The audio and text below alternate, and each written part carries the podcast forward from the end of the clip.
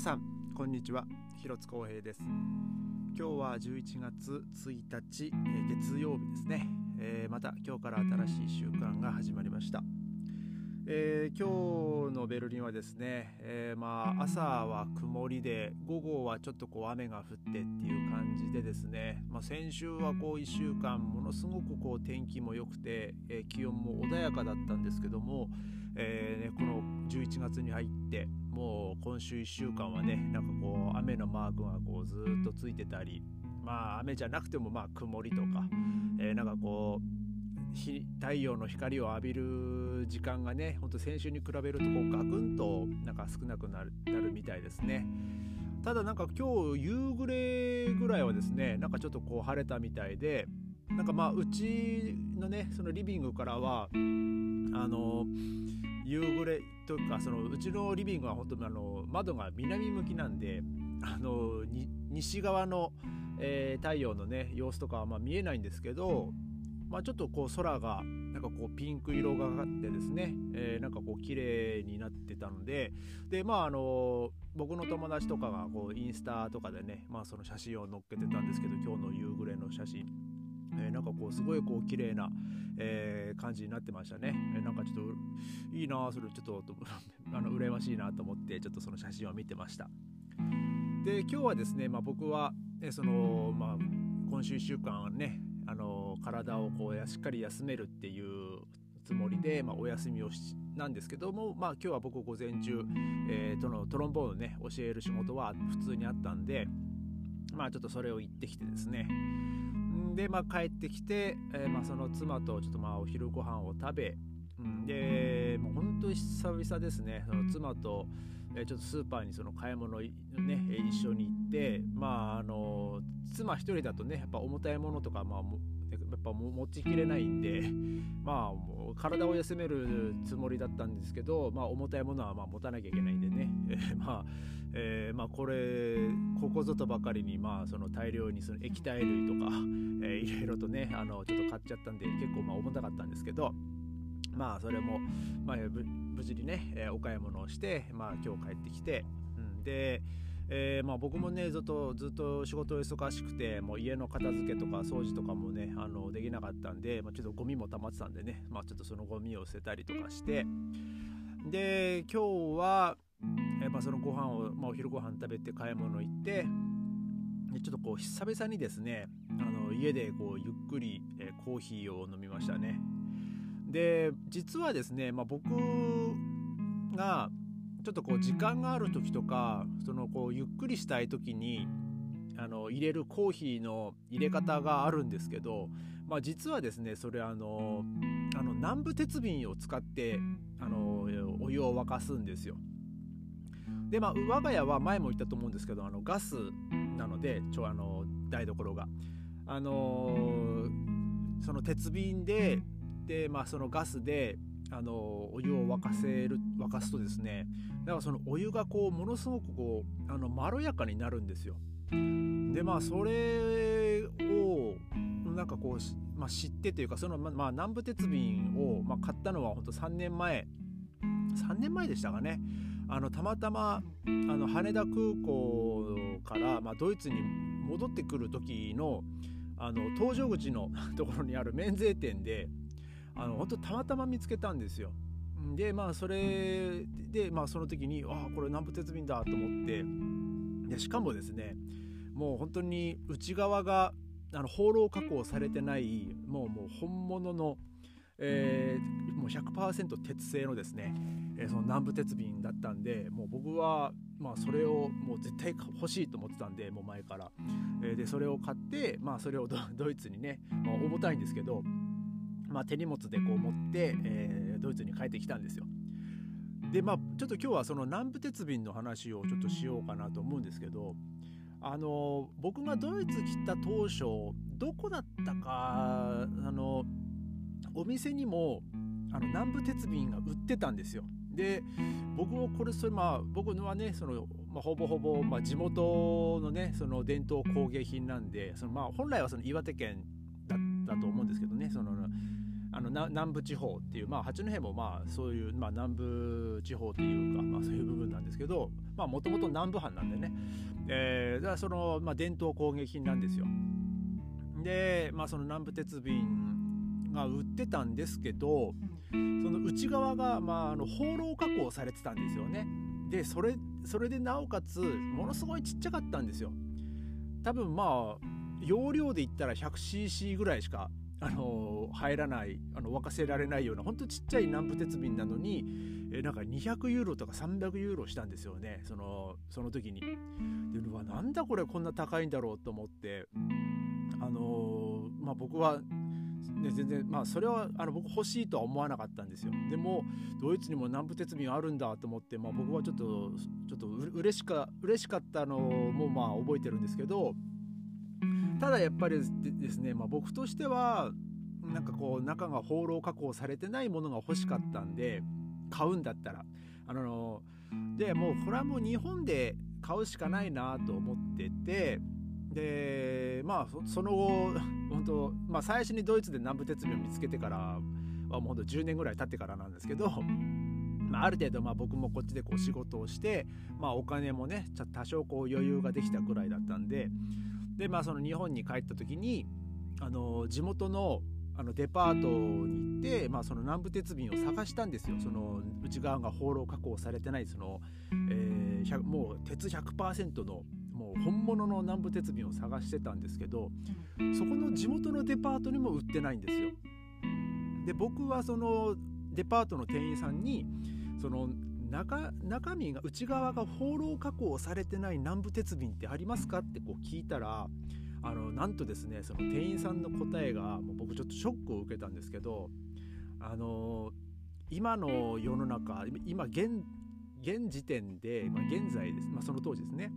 あの日本国内で、まあ、その中がその放浪加工されてないその昔ながらの南部鉄瓶ってなんか売れないらしいんですよなかなか。で、えーまあ、やっぱその手入れが簡単なので内側が放浪加工されてる方があの比較的こう、まあ、人気があってあの、まあ、見た目もねあのすごいこうシックだし、まあ、も外見はその伝統的な形をしてるものとか、まあ、ちょっとこうモダンな形のものもあるんですけどなんかそういう、まあ、手入れが簡単だからっていう理由で、えー、そのその放浪加工されてるものの方が今こう主流になってるんですってこう言われてですね。でその完全にその昔ながらの本当鉄瓶っていうのはもう本当海外にあの売られちゃう方が多いと。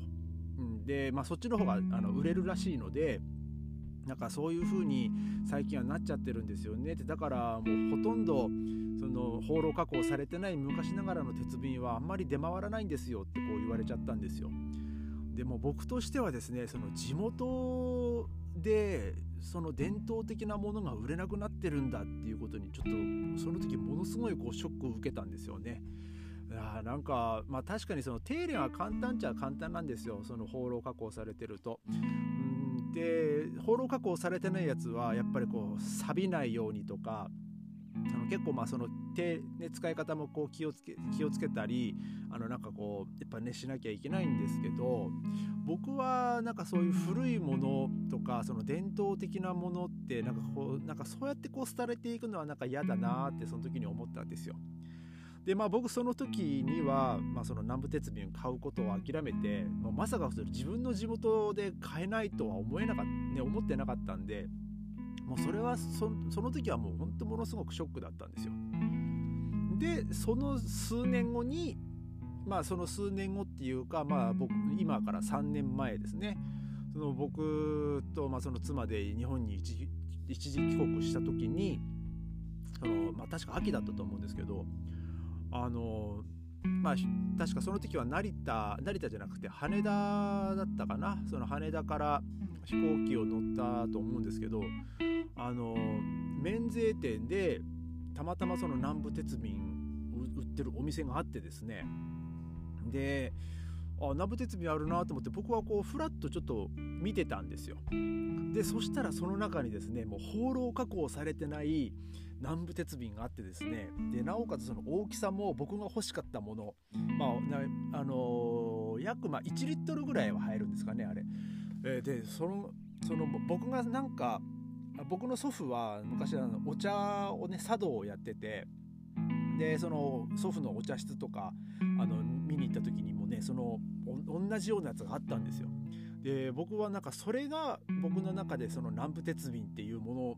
だったのでそれとなんかこう同じもの似たようなものがやっぱずっと欲しかったっていうのがあってですね僕はもうまさにそれ自分が求めてたものが目の前にあったんでもう僕はそれ思わずこう手に取ってですねもう僕ちょっと感動したんですよ。でまあもうお値段お値段もぶっちゃけで言いますけども3万円3万3万何千円したんですけどもう本当に内側が放浪加工されてないもう本物の南部鉄瓶でももう僕はですねもう全然そんなもう惜しくもないわと思ってあのもうそれをもう即決で買ったんですよ。でもそれがもう本当嬉しくて嬉しくてもうだからもう僕の中ではですねその南部鉄瓶を使ってあのお湯を沸かしてあの入れ入れて飲む、まあ、コーヒーとかあとまあ緑茶、まあ、それがですねなんかこう普通の水道水をあの湯沸かし器で沸かしたのとはもう全然味が違うんですよ。もうほんとこれこればっかりはねなんかもう自分の中でその至福の時っていうかその贅沢な瞬間なんですよね。その普段はですね朝起きてもうほんと、ね、コーヒー飲んで、まあ、ちょっと軽く、ね、バナナとか食べて、まあ、本当仕事に行っちゃうんですけどもうそういう、まあ、時間があってこうのんびり過ごせる時そのコーヒーをしっかりこう味わって飲める時っていうそういう時間がある時にはなんかそういうちょっとねその南部鉄瓶で、まあ、僕はそのコーヒーを入れて飲むのがその至福の時なんですよね。で今日はなんかこうそれを久々にできたんで、えー、なんかこうものすごくこう、まあ、自分の中で、えー、なんかこうリラックスしてるなっていうのを、えー、感じました。で、えー、実はですね僕はいつかまあ、その日本から持ってきたいものがありましてまあその南部鉄瓶が欲しかったっていうのとあと実はですね僕祖父が、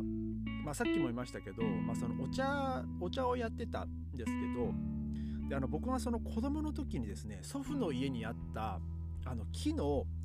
切り株を使ってあの作られたあの火鉢があるんですよ。まあ、大体この直径も1メートルあるかないかぐらいので高さもま40センチぐらいですかね、まあ、ちょっと大きいんですけど、えその火鉢をですねあの僕があの昔ちょっと前に日本に帰った時にですねあの祖母に「あの火鉢ってまだあるの?」って聞いたら「いやもうないよ」ってこう言われたんですよ。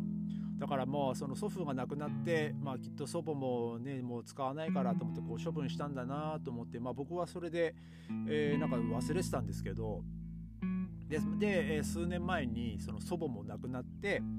で、まあ、その家のね片付けとかを、まあ、僕の母とかあとおじおじおばがこうやってた時にですね僕ちょっとふと聞いたんですよ。そういえばあのおじいちゃんの火鉢っってもう本当にないの？って聞いたら、いや、あったよって言われたんで、あ、じゃあ僕それ欲しいって言ったんですよ。で、あじゃあもうあの持ってけ持ってけみたいなもう早く片付けたいからみたいな感じだったんで、あ、もうじゃあもう僕絶対それもらうって言ってもらったもらったんですよで残念ながらそれは僕まだその今自分の実家のね僕の部屋にあの置きっぱなしにしてるんですけどあの、まあ、一応あの袋に詰めてあの、まあ、あの悪くなら悪くならないっていうか、まあ、一応ねそのちゃんと保存してるんですけどいつかねその火鉢をもう火鉢もねそのこっちに持ってきてその自分の今僕のまあ宝物っていうか、えー、その僕が買ったその南部鉄瓶とその火鉢をこうセットにしてですねその炭炭とかこう使ってあのなんかこうお湯を沸かして、まあ、それでこうお茶を飲んだり、まあ、コーヒー入れたり、えー、するのがなんかちょっとまあ僕の一つのまあ今の夢ではあるんですよね。だからなんかこう日本を離れてもうさすがに僕も15年とか、まあ、16年目になるんですけどなんかそういう日本の伝統工芸品とかなんか日本の昔ながらのものっていうのはなんかこう最近ものすごくこう懐かしいというなんかそういうえー、まあ、ノスタルジーじゃないですけどなんかそういうのをなんかやっぱ時々感じるんですよね。まあ昨日昨日もなんかこうねその妻とも話してましたけど、まあ、その、ね、あのお風呂上がって、まあ、ソファーで、まあ、こうゴロンと横になってたんですけどあでもなんかこれが畳だったらなみたいなこう話をしてですねまあそのこっちでもね畳って売ってるんですけどまあその日本の畳とはねまたちょっとこう違うというか、うん、なんかあの畳の匂いがいいんですよね、えー、だからそのその匂いまではさすがにね真似できないだろうなっていうのはちょっとこう回ってですね。まあちょっといつか、えー、まあ僕自分の部屋にでもねその畳をねこう敷きたいなとかあとまあ掘りごたつとかね、えー、なんかそういうのもね、えー、やってみたいなとまあ、いつかこう自分で部屋をこう改装したりねそういうのができるんであればねなんかちょっとそういうのもやってみたいなと、え、思っています。えー、まあ、今日はそんな感じで、えー、終わりたいと思います。ちょっとまあ僕のあの南部鉄便の、えお話でした、えそれではまた明日ありがとうございました。